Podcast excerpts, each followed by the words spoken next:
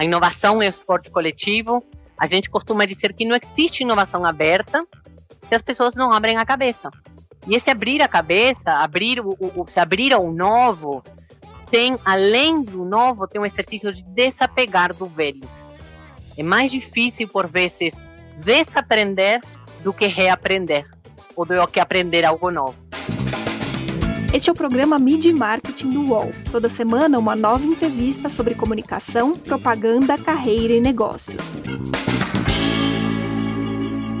Por que uma empresa de aço tem uma diretoria focada no futuro?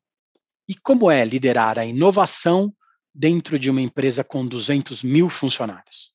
Eu sou Renato Pesotti e nessa semana a gente vai ter um programa um pouquinho diferente.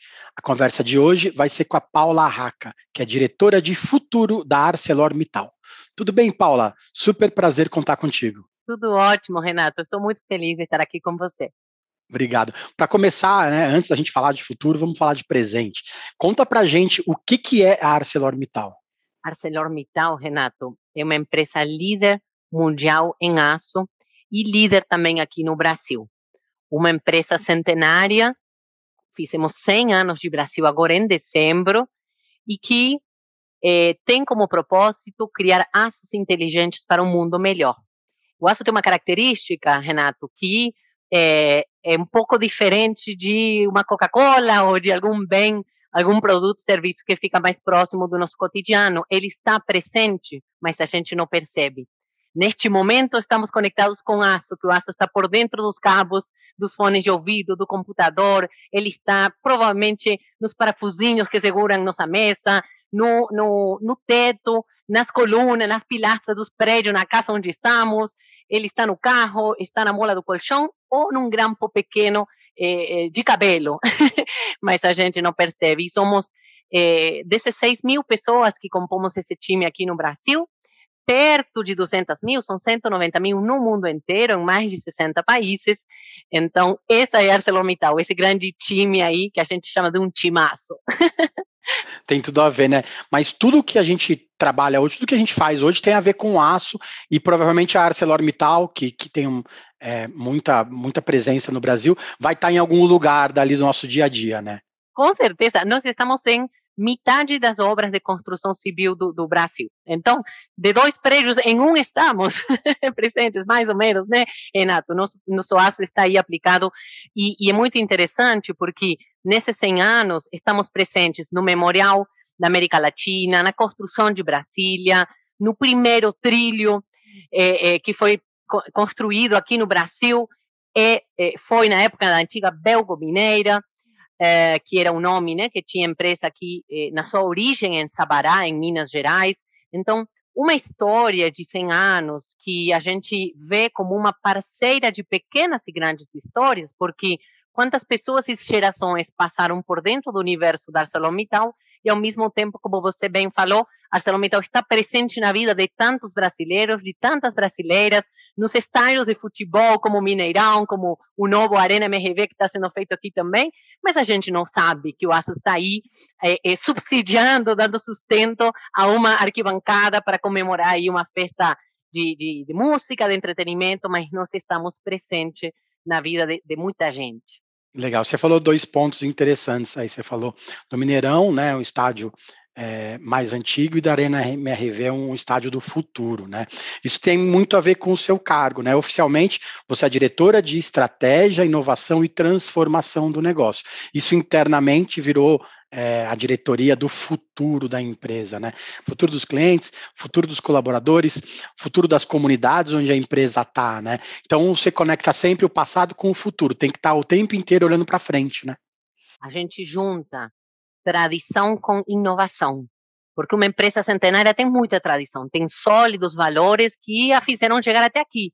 Mas tem muita inovação e pioneirismo. Não se faz uma história para perenizar uma proposta de valor para clientes, colaboradores, como você mencionou, para a sociedade, para os mais diferentes stakeholders que fazem parte do universo da organização, que escolhem fazer negócios ou fazer parte desse ecossistema de negócios, eh, existe se esse olhar no amanhã, esse entendimento de que o futuro não é algo que chega por acaso. Nós vemos para nós o futuro é é construído por todos nós, é co-criado por todos nós todos os dias, honrando nossa história. Isso é muito importante. Para nós, inovação não é destruir o legado, é honrar nosso legado, mas o tempo inteiro reinventarmos e encontrarmos melhores formas de fazermos as coisas e de oferecermos não apenas o aço como produto, mas nossos serviços e nossas soluções.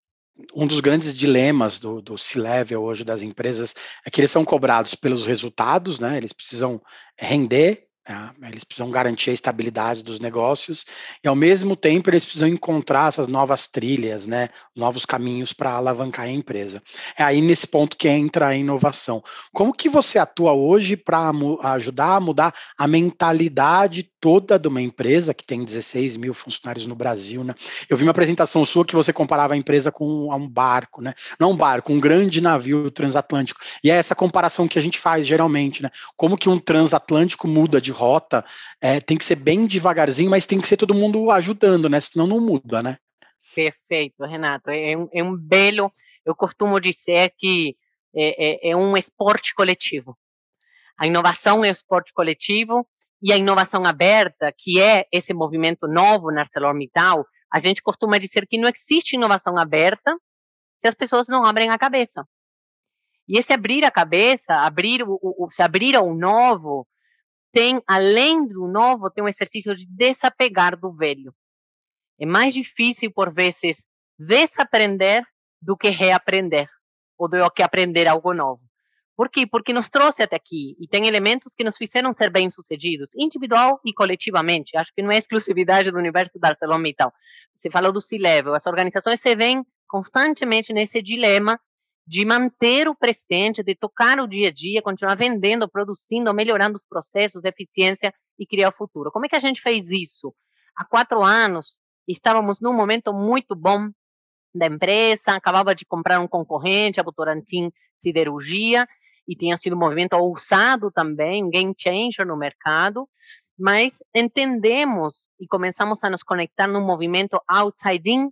A gente viajou para o Vale do Silício, para os mais diversos ecossistemas de inovação e a gente começou a perceber que a transformação digital e o avento dessas tecnologias que vieram revolucionar a forma em que a gente faz negócios estava num ritmo muito acelerado. Que a gente sabia muito de aço, mas que desse mundo novo a gente era realmente é, é, pouco é, conhecedor e precisávamos colocar o capacete de aprendiz e sair a buscar essas competências. Aí criamos, entendemos que de todos os modelos, os estudos, né, de uma longa história de forma resumida, Renato, cabia a nós a criação de um espaço, de uma estratégia e de um time que inaugurasse uma nova forma de inovar.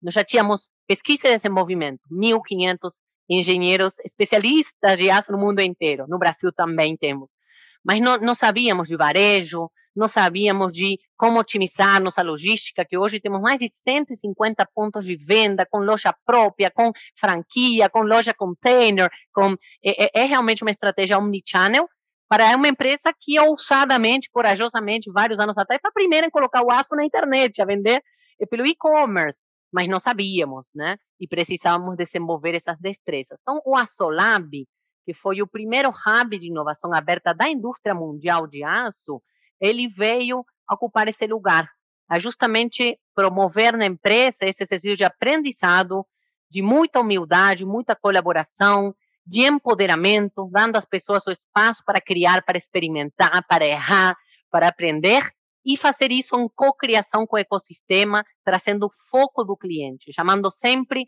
o cliente, seja uma grande construtora, uma construtora pequena, ou um, um, player, né, um, um, cliente nosso da indústria automobilística, que viesse para a gente escutar as dores dele e começar a desenhar desde esse lugar uma nova forma de desenvolvimento de soluções inovadoras. Então, é uma jornada recente, eu diria, esses quatro anos dessa nova forma de inovar, mas que, claro, se pavimenta nessa jornada, nessa trajetória, onde o, o, continuar fazendo bem feito dia a dia, que foi sua pergunta, Renato, continua sendo válido, necessário para manter a competitividade do nosso negócio e do nosso ecossistema de negócios também.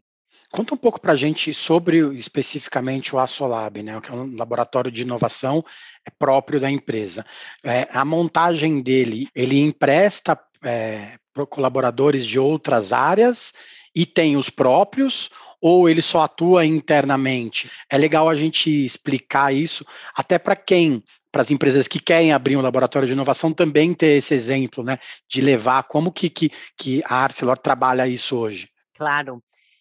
Olha, Renato, quando a gente desenhou ele, nós entendemos que não, não queríamos ser uma incubadora de startups, que não queríamos ter aí apenas é, é, é, novas ideias, a gente precisava a união dos dois mundos. A gente precisava unir o hoje com o amanhã. Então, o que, que a gente fez? inaugurou um lugar de conexão. Para nós, se, se toda a conexão importa, a nossa conexão transforma. E como transforma? Quando ela consegue conectar as dores, os desafios, os problemas que tem inúmeros. Imagina numa empresa desse tamanho, que é in, extremamente integrada, né? Tem desde mineração, bioflorestas, que se usa um carvão vegetal para um processo sustentável, até uma eh, distribuição que chega num nível que eu te falei, em 150 pontos de venda, tem inúmeras oportunidades, né? Então, nós geramos o espaço, o tempo com um time próprio pequeno, inicialmente oito pessoas, mas sempre tendo o conceito que a Amazon, nós inspiramos quando visitamos a sede mundial lá em Seattle, que chama de Two Pizzas Team, que seria uma equipe que é alimentada por dois pizzas, tipo oito, dez pessoas. E tendo sempre um dono do negócio, dependendo da natureza do desafio, para liderar junto com esse time de inovação, porque a inovação não acontece de forma centralizada.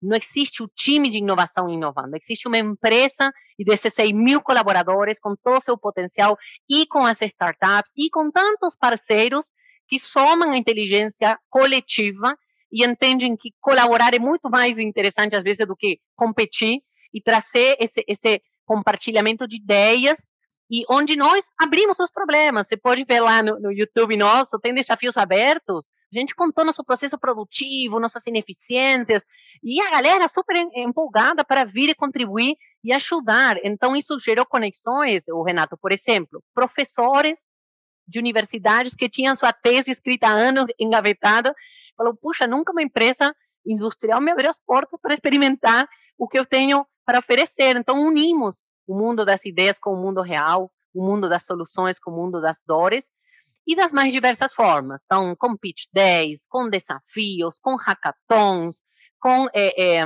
conexões e contratações diretas, onde a startup tem uma solução e ela é contratada diretamente pela área de negócio, a gente faz uma ponte. Mas hoje, para dar uma dimensão, são 17 mil conexões, Renato, é, com mais de 12 mil startups, centros de pesquisa, de inovação e tecnologia, que há quatro anos estão aí gerando conexões e negócios. Você começou com uma equipe de oito pessoas e ligou 12 mil startups, né? É, antigamente, as, as empresas elas guardavam os segredos, as sete chaves, ninguém podia vazar nada, né? É, as estratégias eram quase secretas, né? Se você me contasse essa história 20 anos atrás, ou contasse para alguém da ArcelorMittal 20 anos atrás, você assim, tá louco, a gente nunca vai abrir nossas portas para 12 mil empresas, né? Como que foi mudar essa, como que foi, como que está sendo, né? Mudar essa mentalidade dentro da empresa, porque, querendo ou não, é uma empresa mais, é, mais dura, né?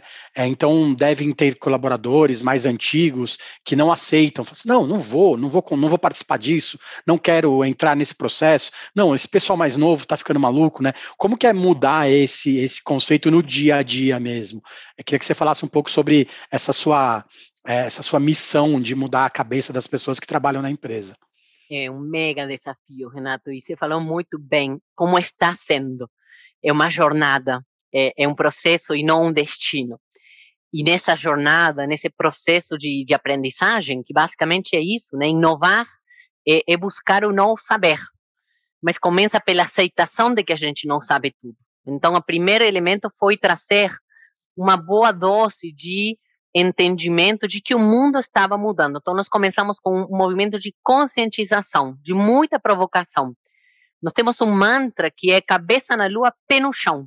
E é um mantra que Jefferson, nosso CEO, meu chefe, ele fala há anos, e a gente estampou na, na, nas paredes do Asolab, porque ele nos convida a sonhar grande, mas a gente precisa realizar pequeno e conectar esses mundos. Então, é um exercício que requer muita empatia Não adianta eu vir com essa visão de futuro e impor isso para as pessoas como uma verdade absoluta ou como agora é desse jeito. Não é. A gente precisa, de novo, honrar o legado e, e fazer essa tradução desses mundos e fazer eles conversarem e se conectarem. Então, o ser humano, nós mudamos, né, Renato? Porque precisamos, né, por uma é, é, necessidade ou por uma vontade.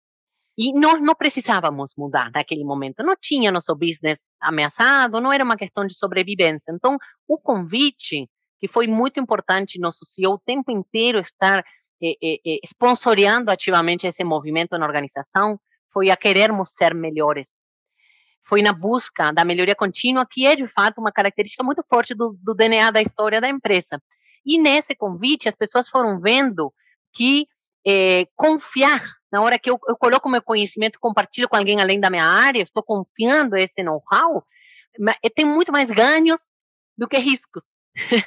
que a gente consegue é, é, fazer acontecer ideias e soluções que talvez até já passaram pela cabeça desse companheiro, esse colega que está lá numa, no alto forno há muitos anos, mas que nunca teve o tempo, foco, energia e o espaço para testar, experimentar e ver que aquilo dava certo. Então, foi um movimento que foi acontecendo muito orgânico, onde fomos convidando as pessoas com projetos, com programas estruturados de intraempreendedorismo, e é um programa que premia justamente a busca do espírito inovador, premia com uma experiência de aprendizagem num ecossistema de inovação que hoje tem, chamado DNA Inovador, esse é um programa simples, Renato, mas ele tem início, meio e fim, e praticamente formamos grupos de intraempreendedores para que criem uma eh, eh, in startup dentro da, da empresa, dentro da mental e enderecem uma dor deles, do negócio, e a gente dá um recurso e tem a diretoria inteira como um chartão aprovando as ideias. Então, você vê, é um movimento que envolve, que chama todo mundo para fazer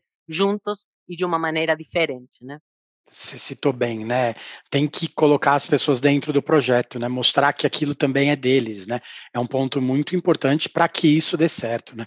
A gente vai para o intervalo, daqui a pouco a gente volta com a Paula para ela falar sobre como o marketing é extremamente importante nesse momento de conectar essas iniciativas de inovação, de ajudar as pessoas a perceberem que elas fazem parte daquilo, e também ela vai contar para a gente, vocês perceberam que ela tem um leve sotaque, como que ela veio parar no Brasil.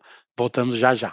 A gente tem um passado, mas em algum momento da história esse passado se perdeu. Mas um teste como esse, ele não, não abre uma clareira na mata, ele abre uma avenida. Quatro exames de DNA. Eu acho que a galera não acredita muito nisso não, tá? Eu não tava muito... Eu falei, gente, será que o exame vai mostrar de onde eu sou? Uma busca.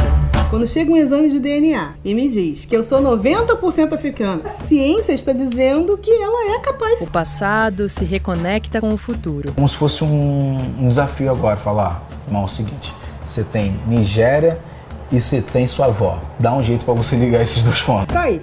Se tem uma política de ressarcimento, o Estado brasileiro podia fazer é isso um pacote de exame de DNA para todo mundo, para toda a população negra brasileira. Pericles, MC Carol, Eliana Alves Cruz, Yuri Marçal. Origens. Quem não sabe de onde veio, não sabe para onde vai. Assista no YouTube de Movidoc. Voltamos. Essa semana a gente recebe a Paula Raca, que é diretora de Estratégia, Inovação e Transformação do Negócio da ArcelorMittal. Bom, acho que todo mundo já percebeu que, que pelo sotaque, que você não é brasileira, né? Você é de Rosário, na Argentina. Faz um pouco mais de 10 anos que você veio para o Brasil, é isso? Como que você veio parar aqui? A volta é longa, mas vou contar ela de maneira breve, Renato. Eu comecei minha história na ArcelorMittal há, há quase duas décadas, na Argentina, entrei numa seria como trainee, era a única mulher em 400 pessoas que tinham seria na época, e depois de seis anos lá, eu fui convidada para, para a Europa. Passei também por Trinidad e Tobago, fiquei um ano, estive um período no Canadá, mas na Europa eu morei em Madrid três anos, e de lá surgiu uma oportunidade de vir para o Brasil. Eu passei da formalidade do, do Parque do Retiro a informalidade de Vila Velha, da praia, e, e, e, me identifiquei muito realmente com esse esse jeito bonito que o brasileiro, a brasileira, a cultura brasileira eu amo, porque é o querer viver bem, o querer viver a essência, as pessoas, eu sinto um, um nível de liberdade que eu não via na sociedade argentina, na sociedade espanhola, europeia, tanto é que escolhi morar aqui, eu moro aqui, como você falou, há mais de uma década, já passei pelo Espírito Santo, onde fui maio pela primeira vez, passei por Piracicaba, onde você está morando agora, né, Renato? E eu em maio por segunda vez, eu tenho duas meninas, e agora estou morando em Minas Gerais. Então, e, e, eu me considero, pelo menos alguns amigos falam, você é a mais brasileira das argentinas. eu, eu, não sei se é a mais, porque não sei como mensurar, mas eu amo o Brasil, sou, sou fiel defensora do, dos valores, da cultura, gosto muito, me sinto muito bem acolhida aqui. Não tem jeito, né? Eu vi num post que você também se define como atleta corporativa. Né? Você foi goleira da seleção argentina de hóquei, que é um esporte super popular, né? Dos nossos hermanos. O que, que o esporte te ajuda no dia a dia da empresa? Olha, existe uma analogia muito grande entre o esporte e, e, e os negócios e o mundo corporativo. É, como eu comentei, né, Renato, o mundo corporativo, né, a liderança é, é um exercício, é um esporte de time. E hum, eu aprendi a disciplina, eu aprendi a determinação na busca dos objetivos, eu aprendi a importância da gente se preparar, treinar, deixar tudo na quadra, deixar tudo no campo, deixar tudo no treino. E, e uma coisa muito importante que o esporte me ensinou é aprender a perder. Porque o mundo inteiro ensina a vitória, ensina a pontinha do iceberg. Ele não ensina tudo que está por trás, todo o esforço, a dedicação, as noites sem dormir, as frustrações. E a gente cresce com as dificuldades. Então, eu cresci com minhas lições físicas, teve que exercitar a paciência, a resiliência, e como goleira, especificamente, eu aprendi bastante também, Renato, porque um dos grandes aprendizados do goleiro, eh, o goleiro leva gol, né? Nenhum goleiro tem zero. Não tem como marcador. passar, não, né? Não tem como. Tem gol, levei. Só que eu não, não, não para mim mesma, me colocava como meta, eu não vou ganhar o mesmo gol. Eu não, eu, eu preciso oferecer para meu time um erro diferente, né? Aquele gol que me fizeram no meu pé direito lá, não vai entrar de novo por aí, vai entrar por outro lugar. Então, e o goleiro tem um papel que eu fiz uma analogia muito grande com o RH, que eu fiquei é, cuidando da área de pessoas durante muito tempo, e é um papel que quando você faz tudo certo, ninguém fala nada, ninguém percebe. Um trabalho, né? Você fez o, o seu dever. E quando você faz um erro, todo mundo percebe, porque é o gol, né? Então, esse papel do goleiro, faço essa analogia com a área de pessoas, do RH, é, não é um papel que brilha, é um papel mais de bastidor, mas ele tem uma posição privilegiada para observar a organização, para olhar para o time, para ver onde que precisamos fechar, abrir, juntar, descer, subir, atacar, defender. Nos negócios existe justamente esse exercício. Tem hora que a gente está mais defendendo, o time precisa se unir, precisa usar, precisa arriscar. E o goleiro é, é um complemento muito interessante do, do, diretor técnico, às vezes, nessas leituras de cenários, pela posição que ele tem no campo, né, para enxergar de um ângulo diferente. Legal você falar dessa questão do, da ligação do RH com o esporte, porque a gente sabe que o esporte tem poder de formar cidadãos melhores, né? E a ArcelorMittal ela tem investido no esporte também, no vôlei, no automobilismo.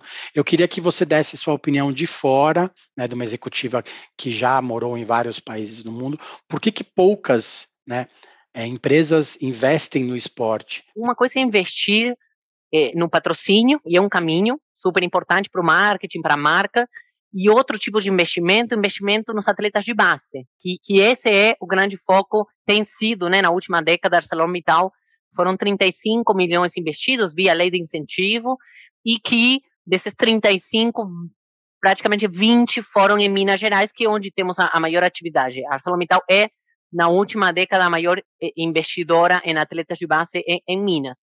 E por que isso? Claro que o incentivo é um, é um, grande facilitador, ajuda demais, porque é uma destinação de um recurso que vai para onde mais precisa, que é a origem do atleta. O atleta a gente vê nos Jogos Olímpicos quando está ganhando a medalha. Vai para isso ele trilhou 20 anos de treino, treino. Quantos Jogos Olímpicos ele errou até chegar naquele que foi coroado com uma medalha?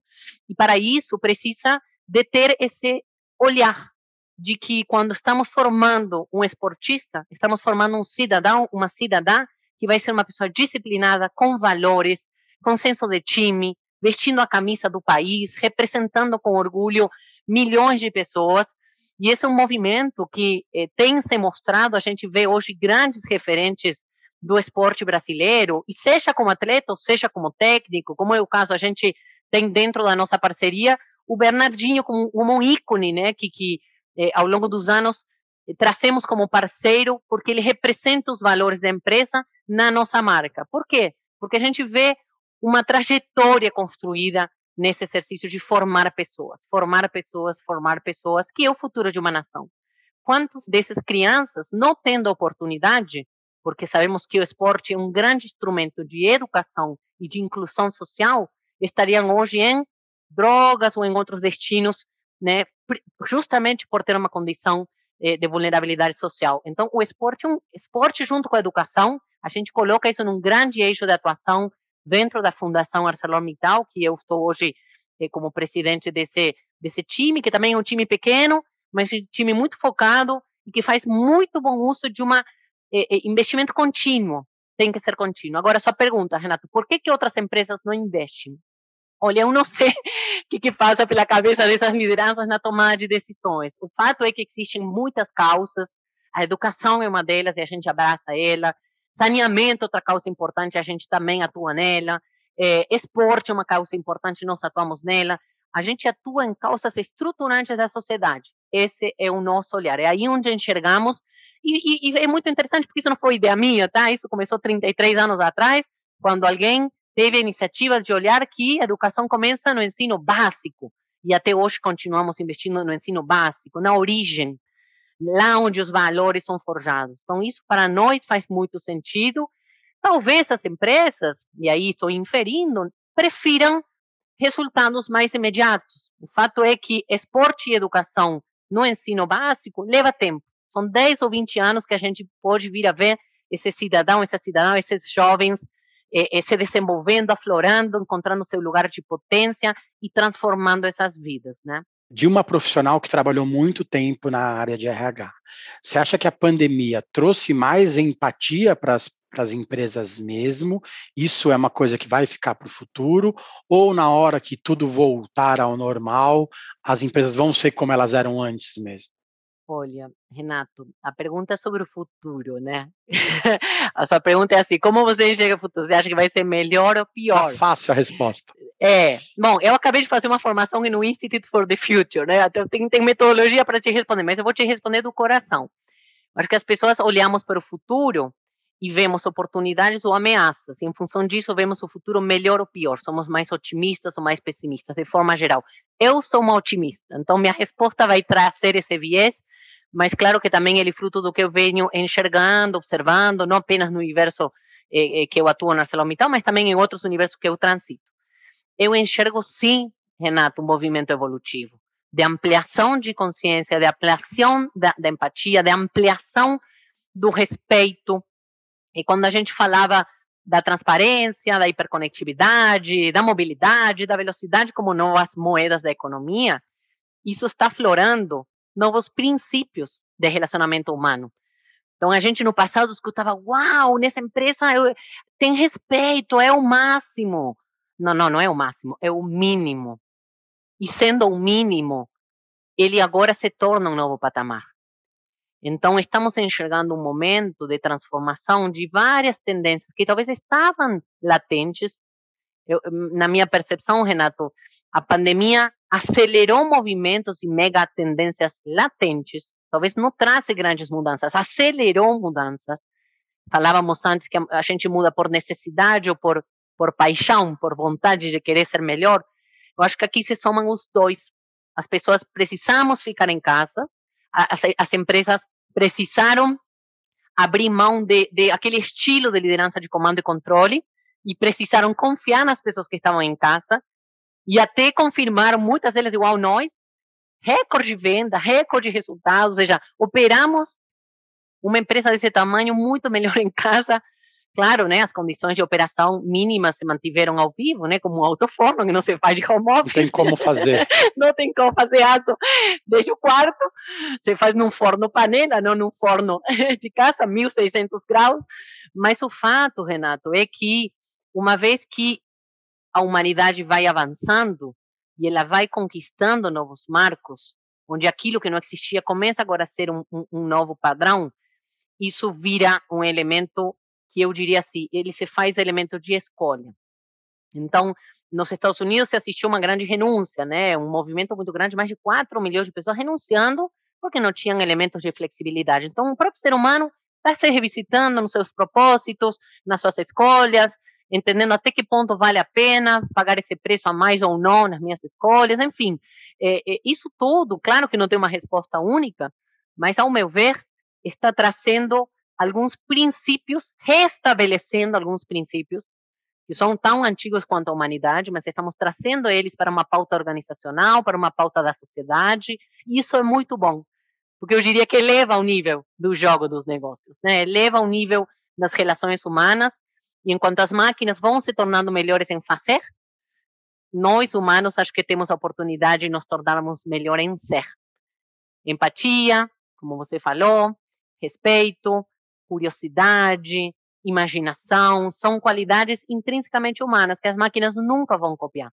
E a gente, com essa sacada, tem a grande oportunidade de somar o melhor dos dois mundos e realmente criar um novo lugar de potência que não vai ser igual aquele que tínhamos antes, vai ser um lugar de cocriação melhor, na minha visão. Legal, obrigado, Paula, pelo tempo. É ótimo conversar com pessoas otimistas, né? Não tem, não tem coisa melhor. E também é muito bom entender um pouco desse conceito de futuro, desse trabalho que você tem feito numa empresa tão grande, focada no B2B, que tem um lado também para o consumidor final e também tem, tem investido no futuro. Obrigado pela presença. Obrigada, Renato. Até a próxima. Obrigado, Paula. Para quem está chegando agora, a gente tem mais de uma centena de episódios no YouTube, no Spotify e no Apple Podcasts. Tem muito conteúdo bacana para quem quer saber mais sobre propaganda, sobre marketing, sobre comunicação e ouvir pessoas otimistas, que é ótimo também. Toda segunda-feira tem um programa novo para vocês. Valeu, gente. Obrigado. Semana que vem tem mais.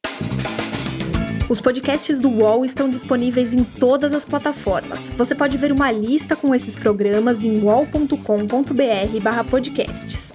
Media Marketing tem apresentação e reportagem de Renato Pesotti, captação de áudio de João Pedro Pinheiro, design de Débora Faleiros, direção de arte de Gisele Pungan e René Cardillo e coordenação de Armando Pereira e Juliana Carpanês.